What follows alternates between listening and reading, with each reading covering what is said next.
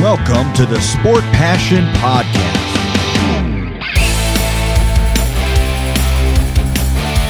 And here is your host, Lars Marendorf.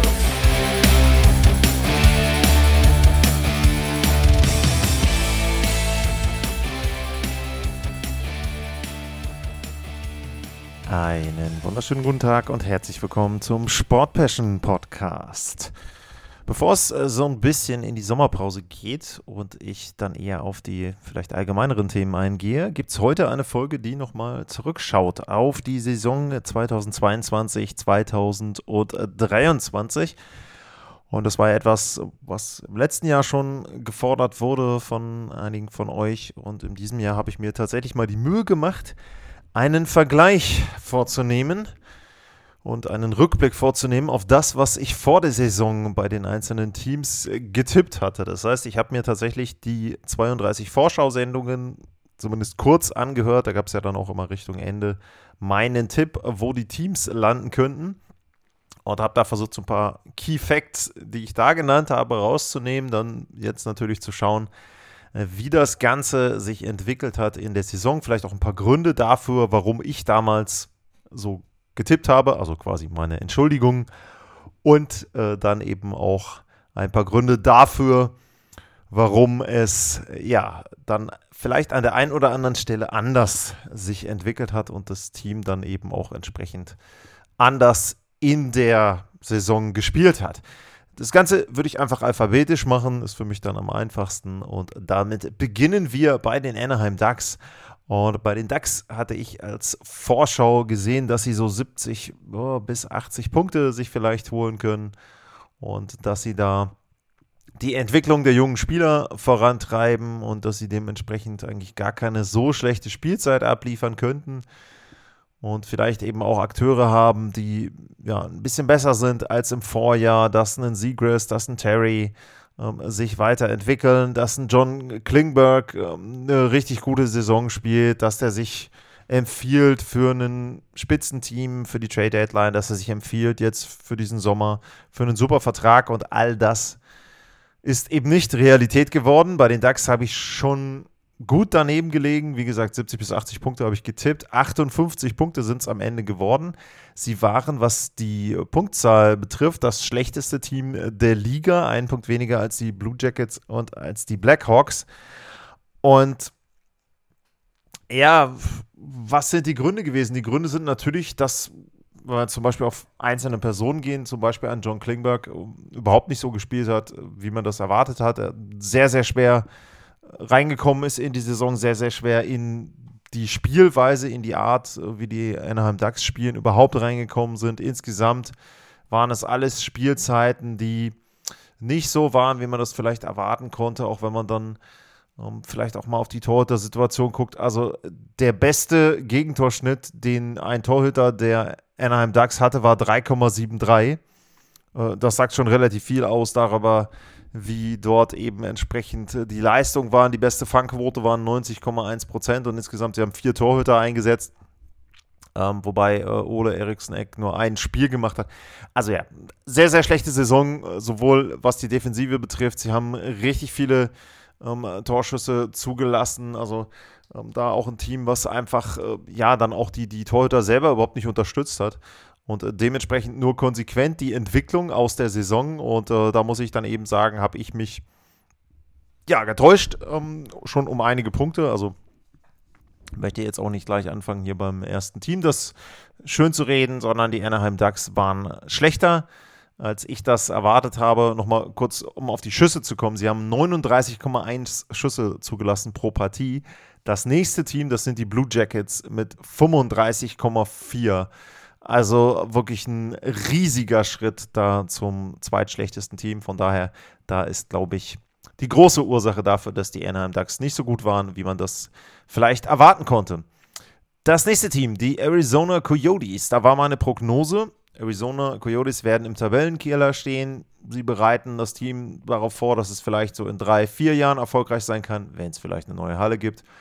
Ähm, die besondere Hallensituation, das habe ich noch so als Punkt gesehen, wo man vielleicht äh, irgendwie einen, einen, Vorteil haben könnte, wo man vielleicht sagen könnte, okay, aufgrund der Konstellation zu Hause könnten sie da ein paar Punkte abgreifen. Und tatsächlich ist es so gewesen, die Heimbilanz der Arizona Coyotes, 21 Siege, 15 Niederlagen, 5 Unentschieden oder eben dann nicht Unentschieden, sondern Verlängerung oder Penalty-Schießen. Also eine positive Bilanz zu Hause und deutlich besser als auswärts. Also sie haben zu Hause dreimal so viele Siege wie auswärts geholt. Das ist schon ein Zeichen dafür, dass diese Heimsituation da gar nicht schlecht war. Zumindest für die Coyotes selber. Vielleicht dann eben auch umgekehrt, dass die anderen Teams sich da nicht so richtig wohlgefühlt haben. Schlechtestes Team der Liga waren sie nicht. Sie haben 70 Punkte geholt. Wenn ich das jetzt mit den DAX vergleiche, im Prinzip so ein bisschen umgekehrt.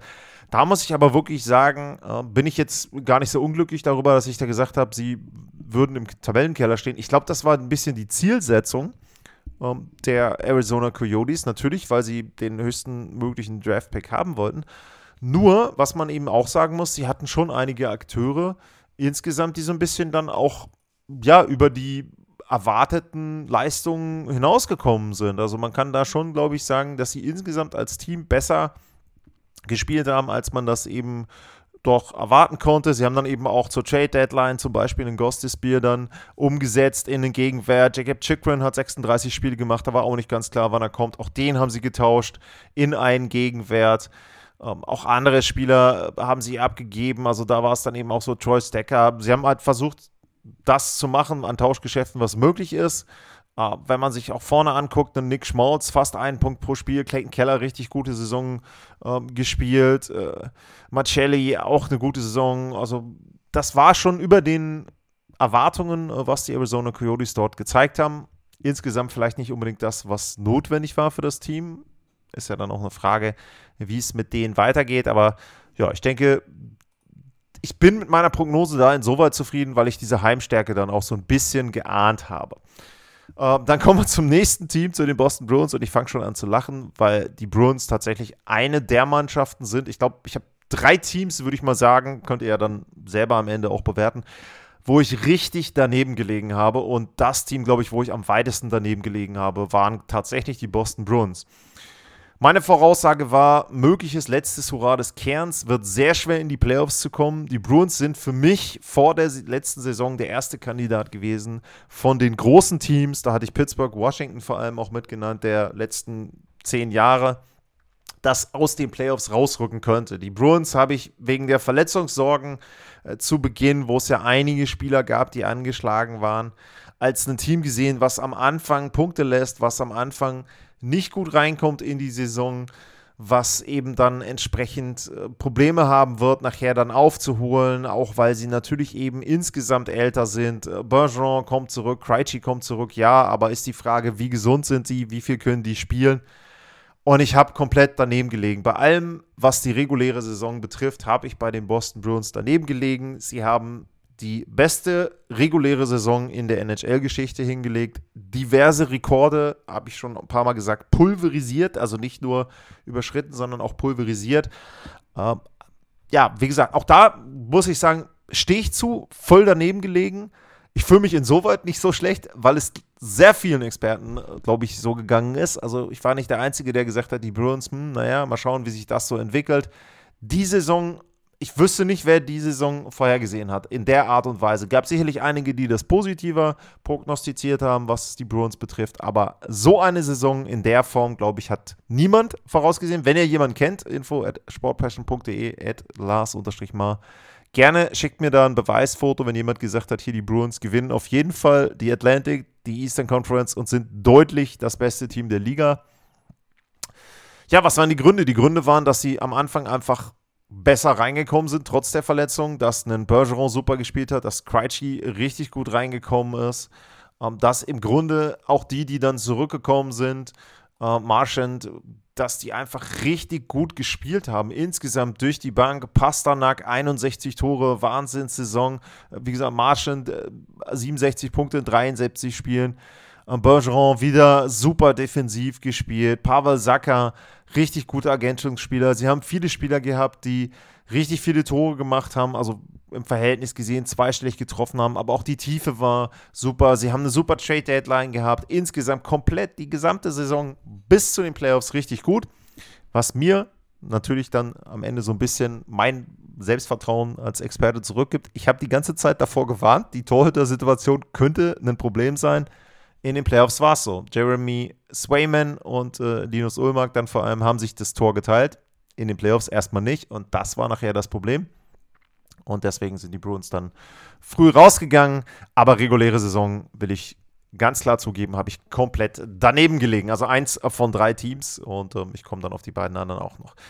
Buffalo Sabres, da habe ich gesagt, man sollte sich nicht zu viel ähm, Hoffnung machen darauf, dass sie die Playoffs erreichen. Ähm, ich habe so gesagt, ja, vielleicht 75, äh, 75 Punkte, das wäre schon okay, sage ich jetzt mal von der Punktzahl her. Und äh, es sind am Ende 91 geworden, also da haben sie schon ähm, das deutlich überschritten. Aber ein Punkt, den ich auch angesprochen habe, war ganz einfach die Abwehr und die Torhüter-Situation. Da sind sie zu schlecht. Ähm, Alex Tuck ist ein Spieler, der sich gut entwickeln kann, hat er auch gemacht, also wirklich ähm, super da eingeschlagen, aber eben hinten in der Abwehr. Äh, sie haben 300 Gegentore gehabt.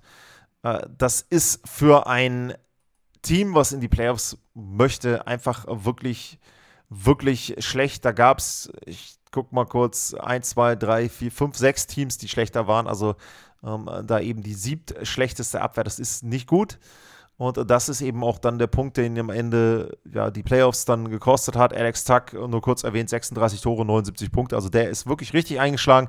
Was ich nicht vorausgesehen habe, war die Saison von Jeff Skinner, 35 Tore mal wieder. Also da kleines Comeback äh, für ihn. Tage Thompson, Wahnsinn, 94 Punkte, 47 Tore. Also richtiger super Power Forward da.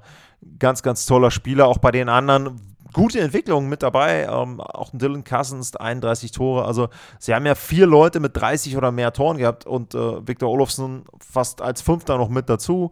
Also es ist schon eine sehr, sehr gute Offensive. Aber wie gesagt, hinten die Abwehr, ähm, die Torhüter-Situation, das ist nicht ideal.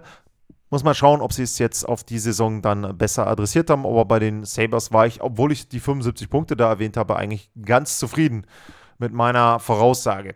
Ein weiteres Team, wo ich daneben gelegen habe, nicht ganz so weit wie bei anderen, aber bei denen habe ich auch daneben gelegen, die Calgary Flames. Da habe ich gesagt, die würde ich nicht weiter, weit hinter den Oilers einordnen in der Pacific. Da habe ich gesagt, sie haben durch den Trade mit äh, Huberdeau, äh, mit Mackenzie Wieger mit dabei, durch das etwas andere Aufstellen im Vergleich zur Vorsaison, vielleicht eine 1A und eine 1B-Reihe, nicht so wie in der Saison vorher, wo sie sehr abhängig von der ersten Linie waren, sondern in diesem Fall dann wirklich etwas, wo das Team tiefer geworden ist. Das war überhaupt nicht der Fall. Huberdeau war eine richtige Enttäuschung, nur 55 Punkte in 79 Spielen. Insgesamt das Team, glaube ich, eine wirkliche Enttäuschung.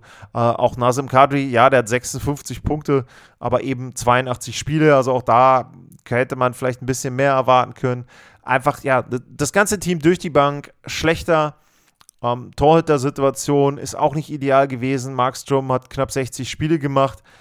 Ähm, Gegentorschnitt an die 3. Äh, das ist die Fangquote unter 90. Also alles insgesamt nicht gut, ähm, die Calgary Flames. Und da habe ich auch daneben gelegen. Es hätte allerdings trotzdem fast noch ähm, für die Playoffs ausgereicht. Also, äh, obwohl sie ja da ein bisschen vor sich hingedümpelt haben, sage ich jetzt so mal, während der regulären Saison, hätten sie fast auch noch die Playoffs erreicht. Ähm, ja, waren dann am Ende 93 Punkte, also gar nicht so weit weg. Und dementsprechend, ähm, ja, ich habe daneben gelegen, aber nicht ganz so wie bei anderen Teams. Ähm, Carolina Hurricanes, nächste Mannschaft. Wir gehen wieder in den Osten. Da habe ich gesagt, nur die Playoffs äh, zählen für die. Die sind ein Spitzenteam. Ähm, die haben einen richtig guten Sommer gehabt letztes Jahr. Burns habe ich als Brent Burns habe ich als gute Lösung gesehen, als Ersatz da für Tony D'Angelo. Äh, Max Pacioretty, ähm, wenn der kommt, wären sie ein sehr gutes Team und ich erwarte viel von den Carolina Hurricanes. Ja, Max Pacioretty, fangen wir mal bei den Einzelpersonen an war da, hat einen richtig guten Toreschnitt gehabt, äh, hat allerdings eben dann auch nur einige Partien absolviert. Dementsprechend war dann das Endresultat für ihn ähm, nicht so wirklich gut. Also ich will nochmal nachgucken, was waren es? Vier Spiele und fünf Tore oder fünf Spiele, vier Tore, irgendwie sowas. Ähm, ich gucke gerade mal nach, wo haben wir ihn denn? Taucht er hier überhaupt auf? Max Patrick, ah, drei, fünf Spiele, drei Tore, okay. Aber wenn er den Schnitt über 82 Spiele gehabt hätte, ähm, wären sie glücklich gewesen. So waren es eben nur die fünf Partien. Brent Burns hat richtig gut eingeschlagen, 61 Punkte im Powerplay gut gespielt.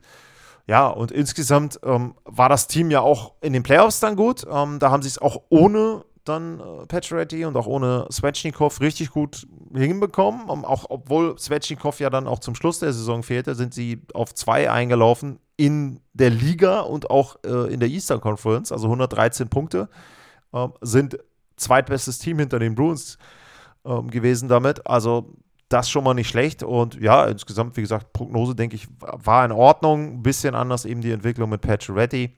Aber ja, Eastern Conference Final war ja auch nicht so schlecht.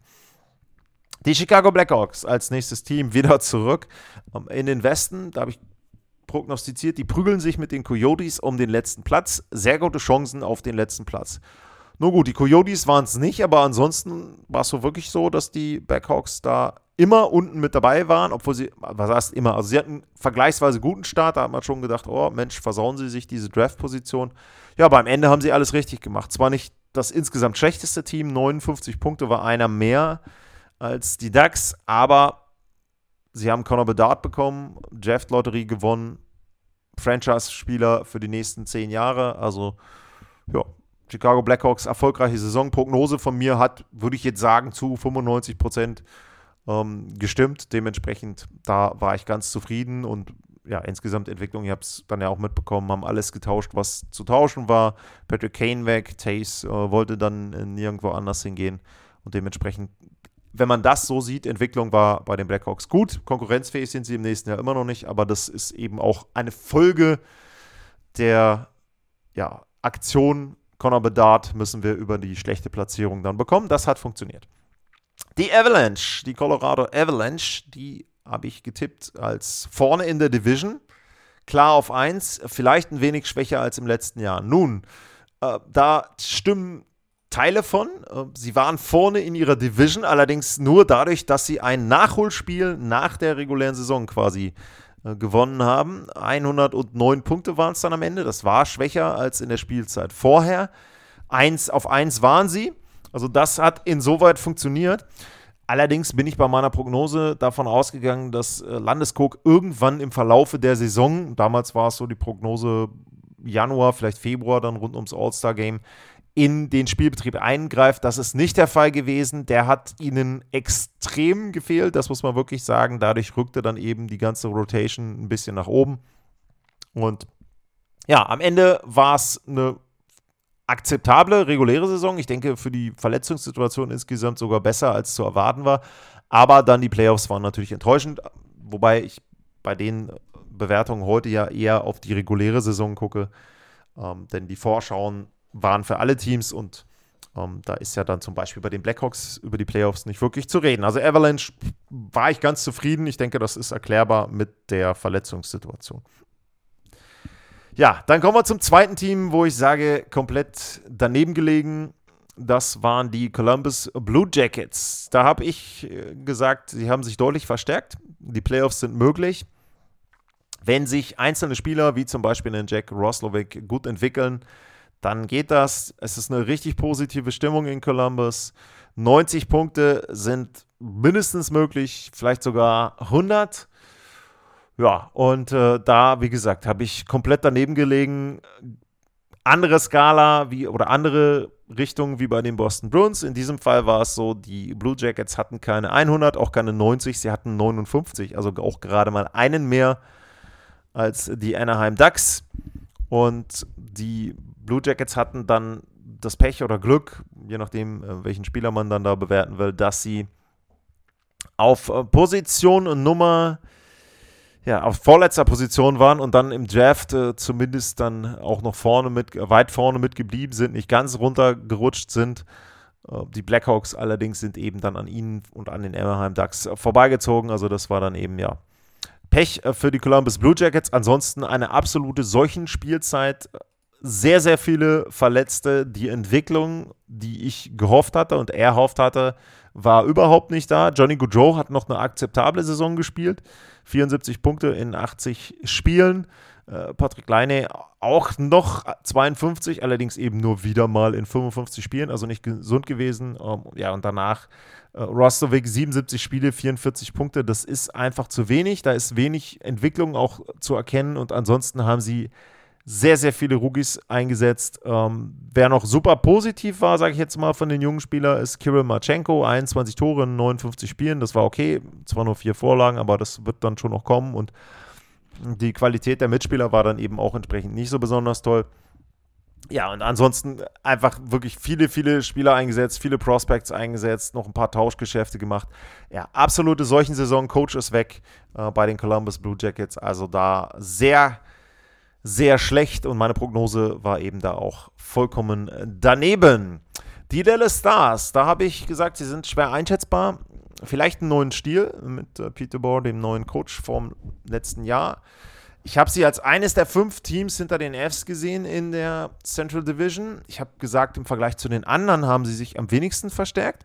Sollte Jason Robertson von Anfang an mit dabei sein, da ging es zum Zeitpunkt der Prognose noch um den neuen Vertrag, dann haben sie richtig gute Chancen. Und wenn Jack Oettinger gut spielt, dann sind da auch Möglichkeiten, dass sie keine schlechte Spielzeit spielen. Ich habe sie nicht da gesehen, wo sie am Ende gelandet sind. Zum einen habe ich sie nicht auf Platz 2 gesehen in der Division, 108 Punkte, also ganz knapp auch hinter der Avalanche. Wenn äh, Colorado im letzten Spiel nicht gewinnt, dann gewinnt Dallas die Central. Aber in den Playoffs haben sie gut gespielt, die Dallas Stars. Zwei Runden gewonnen gegen Minnesota, gegen Seattle und dann am Ende gegen die Vegas Golden Knights. Vielleicht dann auch, weil Jamie Benn nicht mit dabei war, rausgeflogen. Allerdings war Ben und äh, er unter das Sagan, das war eine der positiven Geschichten in der regulären Saison. Also vorneweg Jason Robertson, alle 82 Spiele gemacht. Sehr wichtig, hatte ich gesagt. 46 Tore, 109 Punkte. Wirklich eine super Spielzeit wieder von Jason Robertson. Uh, Jamie Benn auch alle 82 Spiele gemacht, 33 Tore auch, also eine absolute Revival-Saison wieder zurück zu alter Stärke gefunden, zumindest in der regulären Saison. Playoffs äh, lassen wir dann mal auch dann im Conference Final außen vor. Taylor Sagan auch mit 50 Punkten, war auch nicht zu erwarten, 21 Tore. Insgesamt auch Wayne Johnson, 24 Tore. Also wir hatten schon einige Spieler mit dabei, die richtig gut gespielt haben bei den Dallas Stars. Ähm, auch dann ähm, äh, Max Domi kam dann zur Trade Deadline, war auch okay. Äh, ja, Dallas besser, offensiver gespielt, attraktiver gespielt, besserer Stil für mich ähm, zum Anschauen, finde ich, als in den Jahren vorher.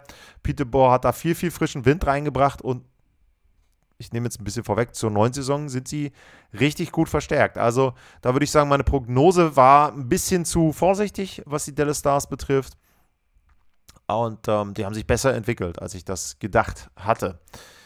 Die Detroit Red Wings, das waren äh, die nächste, das war das nächste Team, auf das ich geschaut hatte. Äh, wir sind da bei Team Nummer 11 jetzt schon angelangt. Also erste Drittel ist jetzt quasi rum dann. Da habe ich gesagt, 80, 85, vielleicht sind 90 Punkte drin ähm, für die Detroit Red Wings. Sie könnten nochmal ein Trade-Partner werden in der Saison. Tyler Bertuzzi ist vielleicht ein Kandidat, der gehen könnte. Bei Dylan Larkin ist der Vertrag ein Fragezeichen. Das war alles vor der letzten Saison, wie gesagt. Ähm, auch ob sie ihn halten wollen, fangen wir mal hinten an. Dylan Larkin wollten sie halten, hat einen guten Vertrag gekriegt, bleibt in Detroit. Tyler Bertuzzi nicht. Ähm, den haben sie abgegeben nach Boston, haben dafür einen guten Gegenwert gekriegt, aber insgesamt war die Saison eben am unteren Ende dessen, was ich gesagt habe. Sie haben 80 Punkte exakt erreicht. Entwicklung nicht ganz so, wie man das vielleicht auch gehofft hat in Detroit. Und ja, dementsprechend dann würde ich sagen, Prognose war okay, vielleicht von mir ein bisschen zu optimistisch, aber insgesamt denke ich ähm, noch im Rahmen und äh, ja, dann, ich trinke mal kurz ein bisschen was. Äh, buymeacoffee.com slash sportpassion. Ähm, nicht Punkt, sondern buymeacoffee.com slash sportpassion. So ist die Adresse, falls ihr in die Kaffeekasse einzahlen wollt. Es gab einen Hinweis, übrigens, das mal kurz so als kleinen Break, gab einen Hinweis, dass man da nicht mit PayPal zahlen kann. Ich schaue mich mal um. Ähm, Steady HQ ist, glaube ich, auch eine Möglichkeit, wo man vielleicht unterstützen kann. Da könnte es was Neues geben. Wenn, dann informiere ich euch, aber im Moment ist es eben noch bei mir coffee.com com slash sportpassion. So, kurz was trinken. Und weiter geht's. Die Edmund Oilers, da habe ich gesagt, die werden das beste Team ihrer Division, der Pacific, und äh, die Verteidigung ist noch nicht titelreif. Da würde ich sagen, gemischtes Ergebnis, bestes Team waren sie nicht, allerdings nur zwei Punkte hinter den Vegas Golden Knights. Naja, gut, die hatte ich da nicht unbedingt gesehen. Ähm, das Problem war, dass Edmonton zwischendrin einfach gekriselt hat. Ähm, hatte eine sehr gute Schlussphase dann am Ende. Da waren sie ja richtig heiß gelaufen, auch ein super Torverhältnis von äh, plus 65. Also, wenn sie das ansatzweise gezeigt hätten, was sie dann zum Schluss als Leistungszenit hatten, das war dann schon etwas, wo man sagen könnte, okay, da hätten sie dann auch die Pacific gewinn gewinnen können. Zum Punkt Verteidigung nicht titelreif, da haben sie ja gehandelt und da haben sie dann eben ja auch mit Eckholm Tauschgeschäft um, initiiert mit den Nashville Predators und der war einer der Gründe, warum sie dann auch zum Ende hin richtig gut gespielt haben und auch in den Playoffs zumindest wieder eine Serie gewonnen haben. Im letzten Jahr waren es ja dann zwei. Allerdings insgesamt, glaube ich, enttäuschend in Edmonton dann doch das Fazit, weil man eine Mega-Spielzeit von Conor McDavid, 153 Punkte, nur nochmal erwähnt, 64 Tore und 89 Vorlagen, Wahnsinn, ähm, verschwendet hat. Und weil man natürlich gesehen hat, was die Vegas Golden Knights dann gemacht haben, nachdem sie gegen die Edmonton Oilers gewonnen haben. Ich würde aber sagen, die Prognose war auch im Rahmen. Ne? Wie gesagt, ich habe nicht erwartet, dass Vegas davor ist, aber zumindest waren die Oilers vorne mit dabei. Die Florida Panthers, die waren ja in der Spielzeit 2021, 22 das Team gewesen, was die meisten Punkte hatte. President's Trophy gewonnen. Und da hatte ich getippt, naja, so ganz so gut wird es nicht. Ähm, sie könnten Platz 2 oder Platz 3 erreichen, ist abhängig vom Torhüter. Ähm, möglich, welche Reihe da spielt vorne. Kitschak, Barkov, Reinhardt, könnte das eine gute Reihe werden. Äh, Patrick Hornquist hatte ich noch mit erwähnt, der hat mittlerweile seine Karriere beendet wegen Gehirnerschütterungsproblemen. Ich habe gesagt, na, mal abwarten insgesamt, wie die Mischung aussieht mit Matthew Kitschak. Das muss ich erstmal einspielen. Ja, also Matthew Kitschak ist richtig gut eingeschlagen. Ähm, der hat persönlich eine super Saison abgeliefert. Dieser Punkt man müsste abwarten, wie sich die Mischung dort entwickelt. Das ist allerdings, glaube ich, etwas gewesen, wo ich schon ganz gut gelegen habe. Denn sie haben bis kurz vor Schluss eigentlich gebraucht, um richtig ihre Formationen zu finden. Sind dann gerade so in die Playoffs reingerutscht. Tja, und dann passierte ein super Lauf der war dann wiederum ähm, auch abhängig davon, dass äh, Sergei Bobrowski da richtig gut gespielt hat. Das war in der regulären Saison aber nicht der Fall. Also da hat ihnen Alex Lyon dann am Ende die Playoffs überhaupt ermöglicht. Dementsprechend würde ich da auch sagen, naja, die Prognose ist eher schlecht gewesen, wenn, wenn man jetzt Platz 2 bis 3 nimmt, so die insgesamt aber so die Tendenz, ne, dass der Kaczak-Trade auch ein bisschen dafür gesorgt hat, dass sich das Team erstmal so ein bisschen finden muss. Insgesamt ich glaube, das war schon okay. Wie gesagt, Matthew Kajak selber hatte wenig bis gar keine Probleme, irgendwie reinzukommen bei den Panthers. Das Team dagegen schon. Die Los Angeles Kings äh, sind die nächste Mannschaft. Und da habe ich gesagt, naja, wenn andere Teams nicht so gut sind und die schwächeren, dann könnten sie in die Playoffs kommen. Mehr als Rang 3 ist allerdings nicht drin. Und das wird schwer. Hm, naja, also ein paar Sachen davon stimmten. Rang 3 ist es tatsächlich geworden, mehr eben nicht. So richtig auf die Schwäche anderer waren sie nicht angewiesen. Klar, die Calgary Flames sind nach unten hin rausgerutscht, aber insgesamt mit 104 Punkten war es jetzt auch nicht so, dass die Los Angeles Kings bis zum Schluss zittern mussten. Also da würde ich eher sagen, war meine Prognose nicht richtig. Ähm, insgesamt reicht es eben mit dem Kader, den sie zu dem Zeitpunkt hatten, nicht zu mehr als zu Platz 3 und dann auch zum Erstrunden aus gegen die Oilers. Ich glaube, das war schon okay so.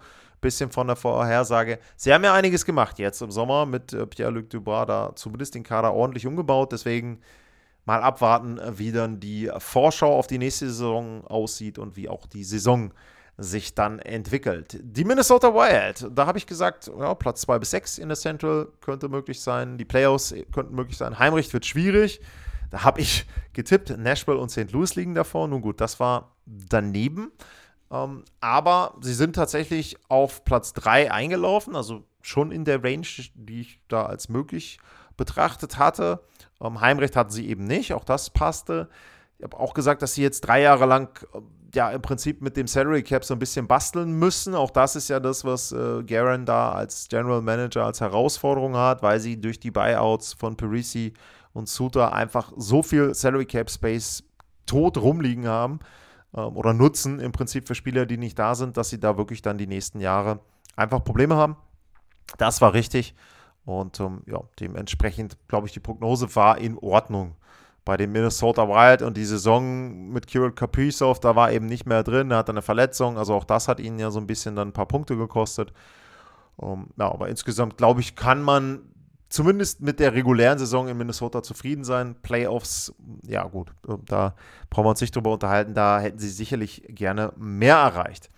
Die Montreal Canadiens sind das nächste Team. Das ist Team Nummer 16 und ich schaue mal ein bisschen auf die Uhrzeit. Und ja, um euch das ein bisschen zu splitten, würde ich sagen, das wird das letzte Team für diese Sendung. Dann machen wir einen Break und dann gibt es die anderen Teams in der nächsten Folge. Aber jetzt nochmal zu den Montreal Canadiens. Da habe ich gesagt, sie könnten bei Trades mitwirken, könnten da auch ihren Salary Cap Space so ein bisschen zur Verfügung stellen. Ähm, Sean Monahan ist so ein bisschen ein Projekt, wo man vielleicht sagen kann, wenn der gesund ist, äh, dann könnte es da eben einen, ja, eine, gute Möglichkeit geben, aus dem Kapital zu schlagen. Er war nicht gesund, dementsprechend, es gab sehr viele Gerüchte um ihn herum. Kein Team hat da zugeschlagen, weil er einfach auch wieder verletzt war. Bei Trades haben sie so ein bisschen mitgemacht, vielleicht nicht ganz, wie man das erwartet hätte, aber ich glaube schon ähm, im Rahmen der Möglichkeiten junge Spieler entwickeln. Das war der Versuch. Ich glaube, das ist ihnen auch ganz gut gelungen. Wenn man auch insgesamt schaut, sie hatten jetzt 68 Punkte, also sie waren deutlich von den vier Teams unten, also von äh, San Jose, Chicago, Columbus und Anaheim weg. Sie waren eben dran, sage ich jetzt mal, so ein bisschen am unteren Mittelfeld, nicht ganz unten am Tabellenende. Und dementsprechend glaube ich, die Saison war schon okay. Ähm, Nick Suzuki habe ich noch gesagt, äh, wie ist der, wie kann er mit dem Vertrag umgehen? Ähm, kann er dem Druck äh, standhalten, dass er da einen äh, richtig guten Vertrag bekommen hat? Ich würde sagen schon, denn er war Topscorer, hatte 66 Punkte in 82 Spielen, alle Spiele gemacht. Also ich finde schon, dass er da dann auch gezeigt hat, dass er mit diesem hochdotierten Vertrag bei den Montreal Canadiens umgehen kann. Deswegen würde ich da sagen, da war die Prognose insgesamt schon in Ordnung. Damit waren das die ersten 16 Teams, auf die ich zurückgeblickt habe. Und äh, dann gibt es hier jetzt an der Stelle eine kleine Pause für diese Sendung für heute. Bedanke ich mich fürs Zuhören. Äh, bleibt gesund und tschüss.